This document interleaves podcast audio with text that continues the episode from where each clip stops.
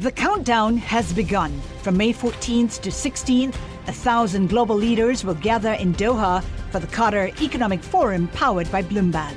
Join heads of state, influential ministers, and leading CEOs to make new connections, gain unique insights, and uncover valuable opportunities in one of the world's most rapidly rising regions. Request your invite for this exclusive event at QatarEconomicForum.com. Le entregamos todo lo que necesita saber para comenzar el día. Esto es Bloomberg Daybreak para los que escuchan en América Latina y el resto del mundo. Buenos días y bienvenidos a Bloomberg Daybreak América Latina. Es martes 19 de septiembre de 2023. Soy Lucía G y estas son las noticias que marcarán la jornada. Las bolsas fluctuaron mientras los operadores se preparaban para un posible mensaje de línea dura de los principales bancos centrales, que se reúnen esta semana para fijar las tasas de interés. El petróleo Brent superó los 95 dólares por barril por primera vez desde noviembre, aumentando la preocupación por la inflación.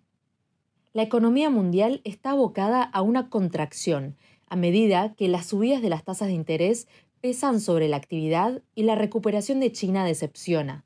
Según las últimas previsiones de la OCDE, el crecimiento se reducirá al 2,7% en 2024 tras una expansión ya insuficiente del 3% este año. Instacart fijó el precio de su oferta pública inicial en 30 dólares por acción, el más alto del rango, para una valoración totalmente diluida de unos 9.900 millones de dólares. La salida bolsa pondrá a prueba el apetito de los inversores a medida que decae el entusiasmo en torno a la oferta inicial de ARM. Mientras tanto, China destituyó al ex ministro de Asuntos Exteriores, Qin Kang, después de que una investigación descubriera que tuvo una infidelidad y fue padre de un niño mientras se desempeñaba como embajador en Estados Unidos. La investigación se centra ahora en si la relación comprometió la seguridad nacional de China.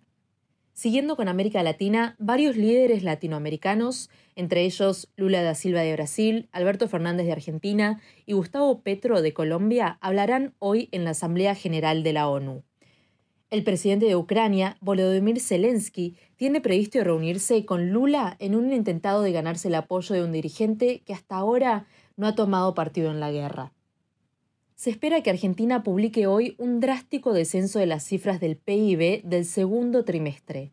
Economistas de Bloomberg Intelligence prevén una caída del 2,5% respecto al trimestre anterior y del 4,8% respecto a hace un año. En años recientes, varias ciudades estadounidenses han hablado de que planean destronar a Silicon Valley como la capital de las startups y venture capital del país. Entre estas están ciudades llamadas de segunda categoría, como Austin en Texas o Miami en Florida. Buscan atraer talento y capital de rivales como San Francisco y Nueva York. Jonathan Levin es columnista de Bloomberg Opinión en Miami y escribió una columna recientemente sobre por qué este desafío va a ser más complicado de lo esperado. En 2021 se habló mucho de Miami en términos de, la competencia con San Francisco, pero realmente lo que pasó en 2021 es que el venture capital uh, tuvo una expansión en todas las, este, las ciudades estadounidenses de segundo nivel, digamos. Estamos hablando de Chicago, estamos hablando también de Austin y, y todas esas ciudades tuvieron una, una un pequeño auge y eh, este ahora las cosas este, se han calmado. Yo creo que uh, va a regresar, va a ser una fuente de trabajo en, estas ciudades secundarias, digamos, pero es un sueño guajiro que pensar que, que Austin o, o Miami o Chicago va a reemplazar a San Francisco. Imposible a estas alturas. Pero ¿hay alguna forma en que Miami pueda competir en la industria del venture capital?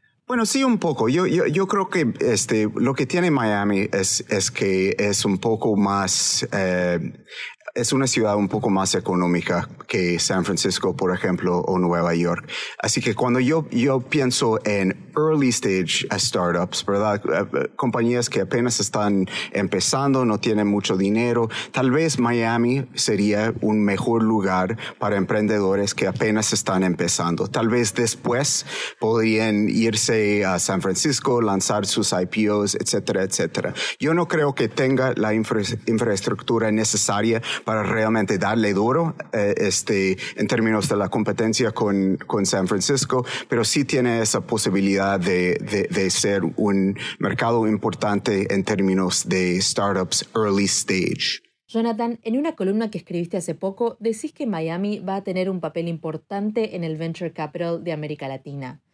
Explícanos más.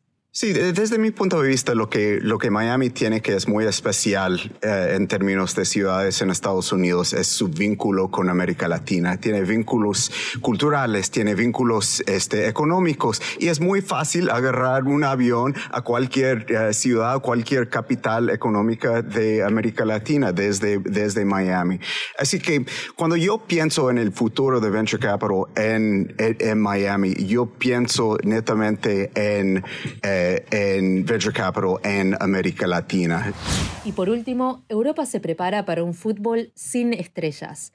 Hoy comienza la fase de grupos de la Champions League, la primera en 20 años sin Lionel Messi ni Cristiano Ronaldo. La última vez que se disputó esta fase de la competición sin uno de esos dos jugadores fue en 2002, cuando Ronaldo tenía 17 años y aún jugaba en el Sporting de Lisboa.